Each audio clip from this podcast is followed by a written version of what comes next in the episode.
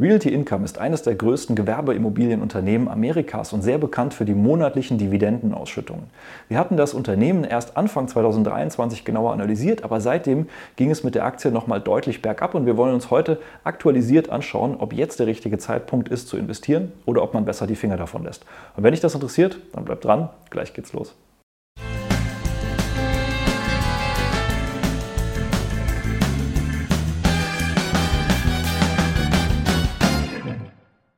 Hallo und herzlich willkommen auf meinem Kanal. Mein Name ist Maximilian Gamperling und wir sprechen heute über Realty Income und das Ganze ist ein Update zu der Aktienanalyse aus Januar 2023, also noch gar nicht so alt, aber in der Zeit hat sich durchaus einiges getan, zumindest mal beim Aktienkurs und dementsprechend habt ihr in der letzten Abstimmung in meiner YouTube-Community, die ja immer von Samstags bis Dienstags läuft, für Realty Income abgestimmt und deswegen schauen wir uns das Unternehmen heute ein bisschen genauer an. Ich habe ja auch zusätzlich vor kurzem jetzt eben hier dieses Update-Video zu Next Era Energy rausgebracht, was tatsächlich auch ein bisschen eine ähnliche Richtung geht. Dementsprechend, wenn du das noch nicht geschaut hast, schau dir das auch gerne mal an, denn da wird es durchaus ein paar Ähnlichkeiten geben und dementsprechend habe ich beide Videos jetzt eben in kurzem Abstand aufgenommen, um beides mal zu analysieren und zu betrachten. Wie immer starten wir aber mal mit dem langfristigen Chart des Unternehmens bei Realty Income und das geht hier zurück bis 1994 und wir sehen hier tatsächlich einen sehr, sehr schönen Anstieg der Aktie, auch unter immer wieder starken Schwankungen, auch hier zur Finanzkrise oder eben hier auch zur Dotcom-Krise, hier eben auch Corona. Und was wir momentan sehen, ist, dass wir hier tatsächlich auf den Niveaus von 2016, teilweise sogar hier zurückgehen bis ins Jahr 2013 und so lange eigentlich zur Seite gelaufen sind wie die letzten zehn Jahre. Äh, nichtsdestotrotz, man hätte in den letzten zehn Jahren durchaus gutes Geld verdienen können mit der Aktie. 10.000 Euro investiert, wären nochmal Kursgewinne von 2.500 Euro gewesen. Viel relevanter ist hier tatsächlich die Dividende von 6.300 Euro und dadurch kommt eine Gesamtrendite zustande von 89 Prozent oder 7 Prozent pro Jahr und man hätte eben eine persönliche Dividendenrendite von 7,5 Prozent und dadurch sieht man schon, der Großteil der Rendite, der kommt eben bei so einer Aktie nicht aus der Kursentwicklung, sondern vor allen Dingen aus der Dividende und das ist ja auch kein Wunder, denn das Unternehmen hat ja auch als Slogan The Dividend Company, also die Dividendenfirma, denn sie schüttet jeden Monat Dividende aus und das eben vor allen Dingen aus den Mieteinnahmen. Und nur ein kleiner Teil, wie das bei Real, äh, Real Estate Investment Trust, sogenannten REITs, der Fall ist, bleibt im Unternehmen für das weitere Wachstum und die weitere Entwicklung. Und der Großteil wird eben ausgeschüttet als Dividende an die Aktionäre. Und genau das ist ja dieses steuerlich vorteilhafte Konstrukt. Wenn du da ein bisschen mehr darüber verstehen willst, was es mit REITs auf sich hat und mit Realty Income, dann schau dir gerne mal meine letzte Aktienanalyse zu dem Unternehmen an. Verlinke ich hier. Da bin ich ein bisschen mehr auf das Unternehmen eingegangen. Heute soll es ja eben vor allen Dingen auf die aktuelle Entwicklung und die Änderungen seitdem äh, sich beziehen.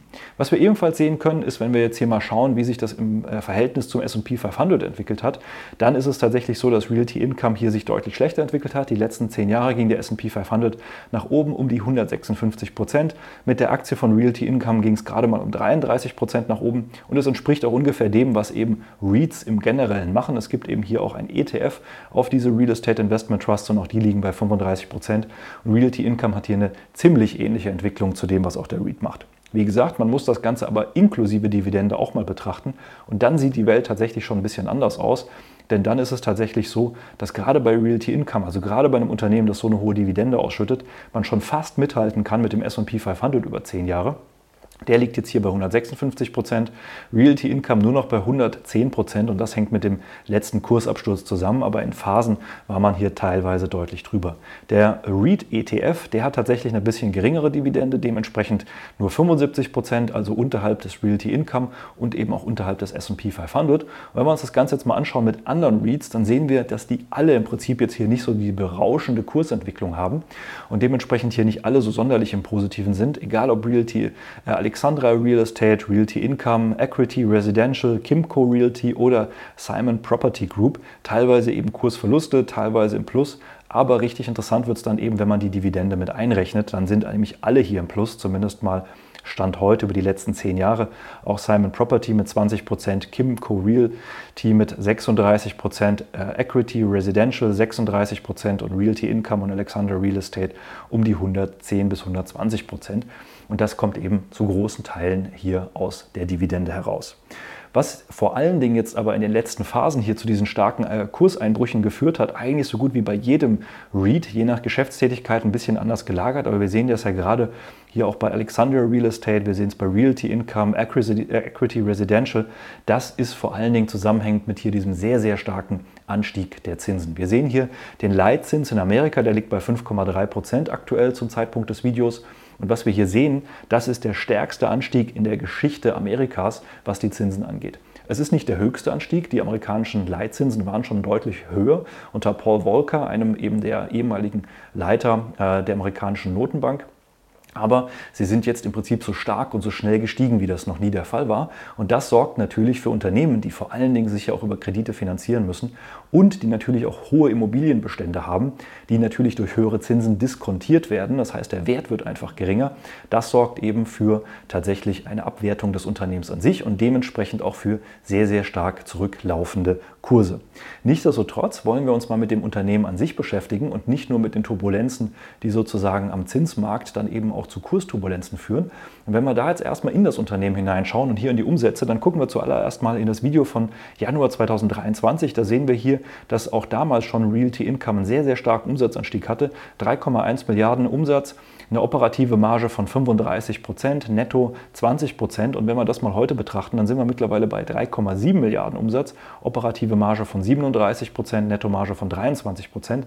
Also wir sehen hier tatsächlich bei Umsatz und Marge keine wirklich schlechte Entwicklung. Was man aber sagen muss, ist, dass die Margen langfristig tatsächlich unter der Geschäftsentwicklung leiden.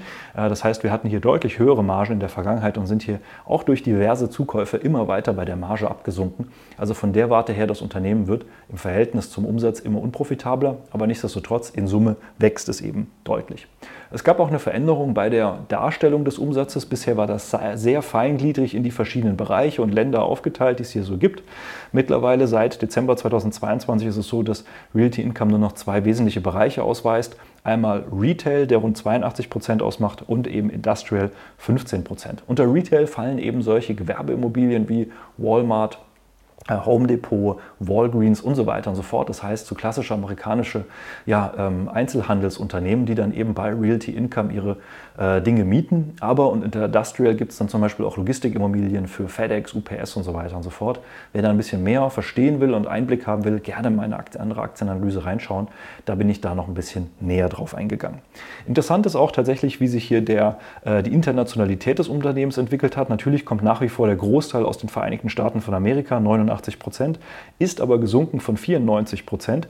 In Summe ist es zwar eine Milliarde höher, aber das Verhältnis dazu, wo eben auch andere Umsätze kommt, das ist eben geringer geworden, denn mittlerweile kommen 8 Prozent auch aus dem äh, United Kingdom, also aus Großbritannien und 1,3 Prozent aus anderen Regionen. Zusammen mit Italien sind wir dann hier bei über 2 Prozent, denn man hat auch in Italien zuletzt zugekauft. Das heißt, Realty Income versucht es tatsächlich hier auch die Internationalisierung voranzutreiben und das Geschäftskonzept tatsächlich auch in andere Länder auszuweiten. Wenn wir jetzt mal in die Gewinn- und Cashflow-Entwicklung gehen, dann sehen wir im Aktienfinder ja so eine schöne Kennzahl wie die Funds from Operation. Das ist für die Real Estate Investment Trusts besonders wichtig. Das heißt, welche Geschäfte bzw. welche Erträge kommen denn aus der eigentlichen Geschäftstätigkeit, also Mieteinnahmen und so weiter und so fort. Und das ist im Prinzip der Bereich hier hinten. Wir sehen sehr schön, wie das langfristig nach oben geht und den Gewinn hier in grün, den müssen wir tatsächlich ein bisschen ignorieren, weil der eben durch Abschreibungen und eben alles, was da mit diesen hohen Investitionen zusammenhängt, eher belastet ist und nicht so eine hohe Aussagekraft hat. Äh, bei diesen Unternehmen. Da habe ich auch in meiner Aktienanalyse zu Next Hour Energy schon was gesagt. Das ist hier ganz ähnlich, ein bisschen anders gelagert, aber trotzdem recht ähnlich. Und wir haben hier damals schon gesehen, äh, wie sich hier der ähm, Funds from Operation sehr schön entwickelt hat. Und da hatten wir äh, Adjusted Funds from Operation von 3,87 Dollar pro Aktie. Und wie hat sich das mittlerweile entwickelt? Mittlerweile sind wir bei 3,96 Dollar. Also auch das hat sich positiv entwickelt. Auch die Dividende wurde gesteigert. Also insofern hier von der Warte her eine sehr, sehr schöne Entwicklung. Also operativ das Geschäft an sich eine sehr gute gute Entwicklung, die wir hier sehen. Gehen wir mal in die Bilanz, äh, dann sehen wir da keine erstmal allzu große Änderung. Hier gab es zwar 2021, 2022, 2023, also hier gab es eine größere Übernahme, gab es eine Fusion mit einem anderen Unternehmen, gehe ich gleich noch drauf ein. Aber viel interessanter ist tatsächlich hier, äh, dass ja auch durch diese Übernahme die Schuldenlast sehr, sehr stark gestiegen ist und dadurch natürlich auch gerade, wenn man heute auf eben Zinsen schaut, dann eben auch der Zinsaufwand. 2021 hatten wir noch einen Zinsaufwand von 320 Millionen Dollar. 2022 ist dieser Zinsaufwand auf 470 Millionen Dollar gestiegen. Das heißt, ein deutlicher Anstieg um ja, fast 50 Prozent sozusagen der Schuldenlast, die wir hier bei dem Unternehmen haben, äh, beziehungsweise des Zinsaufwandes, das wir für das Unternehmen haben. Und das liegt natürlich auf der einen Seite daran, dass man eben ja, deutlich mehr Schulden hat als vorher, auch durch die Fusion. Auf der anderen Seite aber eben auch dadurch, dass die Zinsen ja jetzt angestiegen sind, sich das Unternehmen teurer finanzieren muss. Das klingt jetzt erstmal problematisch. Auf der anderen Seite muss man aber auch sagen, das Unternehmen hat eine positive Tilgungskraft und die lag hier eben 2021 bei 134 Millionen. Diese Tilgungskraft ist sozusagen schon nach Abzug der Zinsen. Das heißt, dieses Kapital wäre noch übrig, um Schulden zu tilgen, also über den normalen Zinsaufwand hinaus oder Dividenden zu zahlen. Und das ist hier sozusagen schon äh, abgezogen, auch die Dividenden. Also man könnte hier Firmen übernehmen, man könnte eben hier ähm, Schulden zurückbezahlen oder sonstiges. was wir aber auch sehen, ist, dass diese Tilgungskraft im Jahr 2022 auf 650 Millionen angestiegen ist. Das sieht man hier tatsächlich kaum. Das hat was mit der Skalierung zu tun. Aber die Tilgungskraft ist deutlich höher als der Zinsaufwand. Und der Zinsaufwand ist hier ja schon abgezogen. Das heißt, man könnte Schulden zurückbezahlen, ähm, höher als das bisher der Fall war. Und das, obwohl der Zinsaufwand an sich gestiegen ist. Das heißt, das Unternehmen hat durchaus Kapital, äh, mit dem es die Zinslast auch künftig reduzieren kann, indem es die Schuldenlast reduziert. Im Verhältnis auch zur zur Bilanzsumme ist das auch alles vollkommen in Ordnung. Aber nichtsdestotrotz wird natürlich der Zinsaufwand mit steigenden Zinsen immer relevanter. Das übt natürlich dann Druck aus auf die Gewinne beziehungsweise eben auch auf die Möglichkeit, künftig Dividenden noch entsprechend zu steigern. Dementsprechend wird es natürlich sehr relevant sein, wie die Zinsen sich weiter erhöhen oder eben nicht. Da gibt es ja durchaus Prognosen insofern, dass ab Mitte 2024 die Zinsen tendenziell wieder fallen sollen. Dementsprechend kann das durchaus sein, dass es für Realty Income künftig schwierig wird, auf gleichem Niveau wie bisher die Dividenden zu erhöhen, einfach weil die Zinslast an sich höher ist. Aber die Perspektive, dass die Zinsen dann auch wieder sinken, das dürfte dem Kurs und der Aktie durchaus auch wieder Rückenwind verleihen. Denn, so wie in der Vergangenheit auch, bietet das dann wieder Potenzial eben für eine langfristige Steigerung. Was wir auch gesehen haben, ist ja diese Übernahme äh, bzw. diese Fusion mit Fay Reed oder V-Ride, wie auch immer man das ausspricht. Das ist eben eine Übernahme, die jetzt dann eben hier 2021 abgeschlossen worden ist. Ähm, damit hat sich Realty Income hier nochmal deutlich vergrößert und deutlich entwickelt. Wir haben es hier gerade schon in der Bilanzsumme gesehen, wir haben es beim Umsatz und beim Gewinn gesehen, was diese Fusion ausgelöst hat bei dem äh, Unternehmen an Summe. Also insofern, wir sehen, das äh, Unternehmen investiert auch weiterhin in das Wachstum, auch in die Internationalisierung des Geschäfts. Also es versucht schon auch die, das Kapital sinnvoll zu investieren, um sich hier weiterzuentwickeln.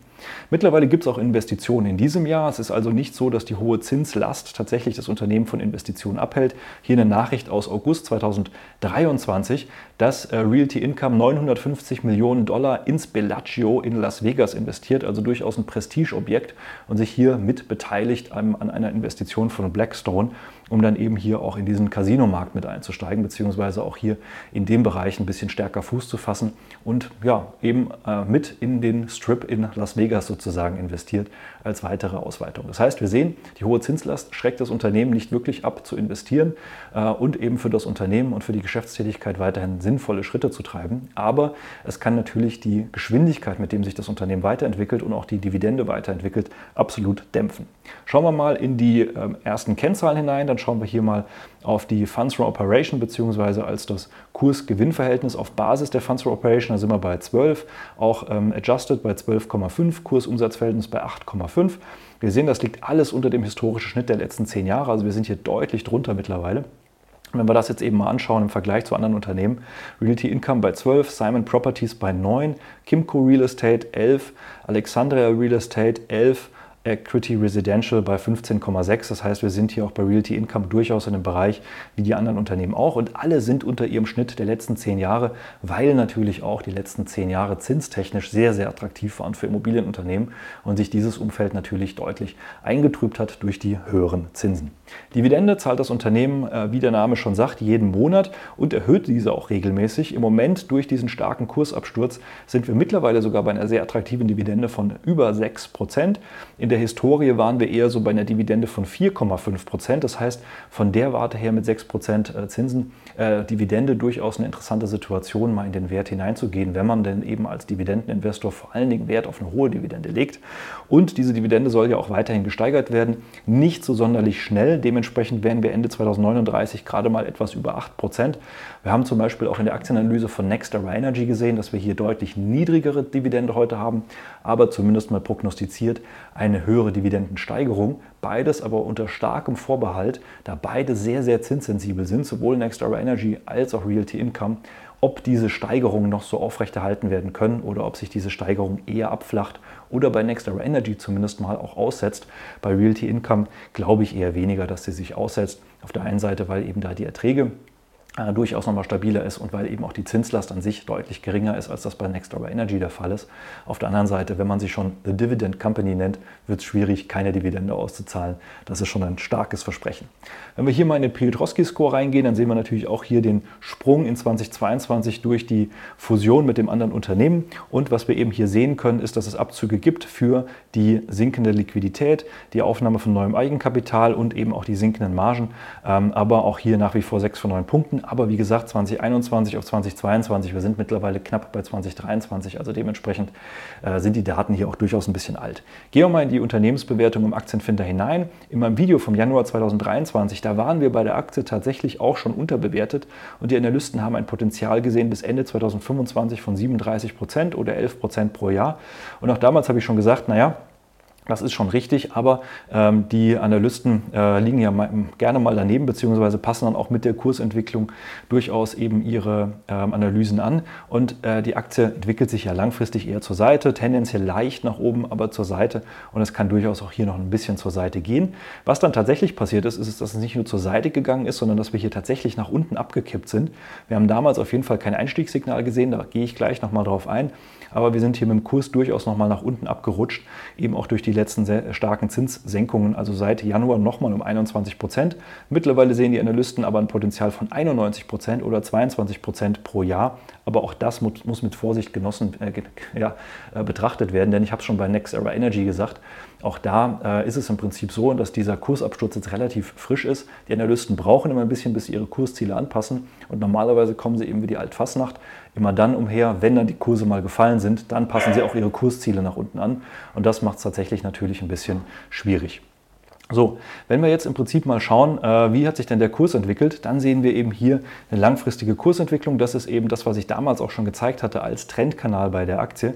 Wir sehen, da gab es immer mal wieder Ausreißer nach oben und unten, wo die Aktie mal so ein paar Ausreißer hat. Da sind wir auch übrigens jetzt wieder hingelaufen. Damals, als wir die Aktie betrachtet haben, waren wir hier auch schon im unteren Bereich des Trendkanals. Ich hatte aber auch damals gesagt, dass dieser Abwärtstrend nach wie vor im Moment Bestand hat und wir erstmal abwarten müssen, dass die Aktie wieder Stärke zeigt. Sie hat genau Gegenteil gezeigt, sondern sie hat Schwäche gezeigt.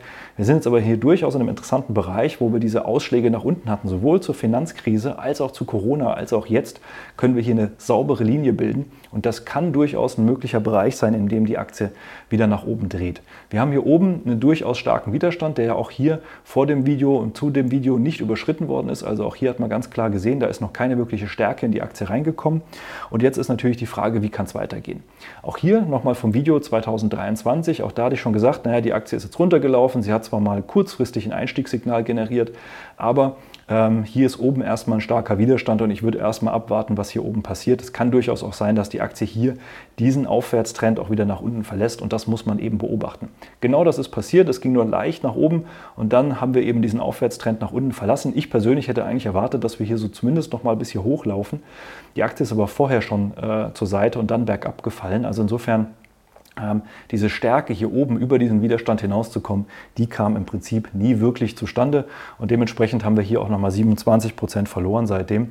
Und äh, wenn wir jetzt mal die heutige Situation betrachten, ich habe es gerade schon gesagt, dann haben wir hier äh, so ein Widerstandsniveau, das sich jetzt über dem aktuellen Kurs entwickelt hat. Wir haben hier auch ein Unterstützungsniveau beim aktuellen Kurs. Das heißt, wir haben hier durchaus im Moment die Möglichkeit, nach oben rauszukommen. Aber wir haben hier eben auch noch einen Abwärtstrend und der müsste ebenfalls erstmal überwunden werden. Das heißt, so ähnlich wie ich das bei Next Era Energy in dem Video gesagt habe, und das kann man sich gerne mal in Kombination hierzu auch anschauen, hängt diese Aktie und deren Aktienentwicklung sehr, sehr stark von der weiteren Zinsentwicklung ab. Und das kann durchaus bei dieser Aktie noch eine ganze Weile zur Seite oder sogar weiter bergab gehen, sollten die Zinsen weiter angehoben werden. Die Analysten bzw. die Experten gehen nicht davon aus, dass die Zinsen noch weiter angehoben werden, sondern eher tendenziell ab Mitte Juli oder ab Mitte 2024 dann eben sinken. Und wenn das passieren würde oder sogar, sogar vielleicht noch früher, dann könnten wir hier wirklich einen Rückenwind bei der Aktie erleben. Aber das muss eben erstmal passieren.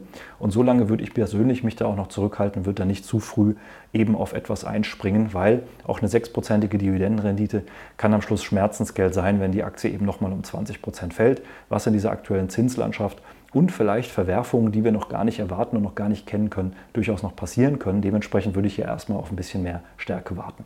Ich war in die Aktie damals schon nicht investiert, ich bin es auch heute nicht. Ich bin jetzt nicht der klassische Hochdividendeninvestor, der auf Dividendenjagd ist, sondern mir geht es eben eher um das Unternehmens- und Dividendenwachstum in Zukunft und als langfristige Investition. Und da ist für mich, für mich die Gesamtrendite wichtiger als die reine Dividendenrendite.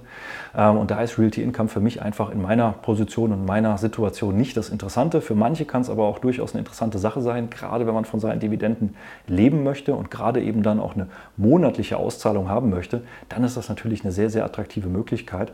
Und dann kann das jetzt hier auch eine sehr, sehr interessante Situation sein, bei der man vielleicht nicht zu früh auf dieses Pferd aufspringen sollte. Aber falls sich dann tatsächlich mal herauskristallisiert, dass die Zinsen sinken und dass der Kurs auch mal wieder einen Schub nach oben bekommt, dann wäre das durchaus auch langfristig wieder eine interessante Möglichkeit, wenn man denn hier monatliche Dividendenauszahlungen in seinem Depot haben möchte. Aber bitte beachten dabei, der Aktienkurs ist eben sehr, sehr stark schwankend und eben auch mal zur Seite. Das heißt, man muss dann ein starkes Nervenkostüm haben, wenn man eben auch größere Beträge in die Aktie investiert weil man wird mit der Aktie an sich nicht die Riesenkursrendite haben, man wird eben sich über dann die Dividende freuen. Man sollte vielleicht nicht zu stark ins Depot gucken, weil das kann einen manchmal wirkliche Nerven kosten. Und ich spreche da eben aus der Erfahrung von einigen Leuten, die ich kenne, die eben in die Aktie investiert sind, aus dieser Dividendensicht heraus und die dann eben nach ein paar Jahren sich fragen, naja, das Unternehmen entwickelt sich ja gar nicht weiter. Die Dividende ist ja ganz schön, aber manchmal brauche ich die gar nicht. Und das muss man vorher für sich ganz, ganz klar herauskristallisieren. Wenn du das eben mal zusammen analysieren möchtest, dann melde dich gerne mal für ein kostenloses Strategiegespräch. Dann schauen wir uns an, wo du stehst, was deine Ziele sind, ob und wie wir dir dabei weiterhelfen können. Und ansonsten hoffe ich natürlich, das Video hat dir schon weitergeholfen. lass mir gerne einen Daumen nach oben, abonniere den Kanal, falls noch nicht geschehen. Und ich freue mich dann, wenn wir uns im nächsten Video wiedersehen. Mach's gut, bis dahin. Ciao.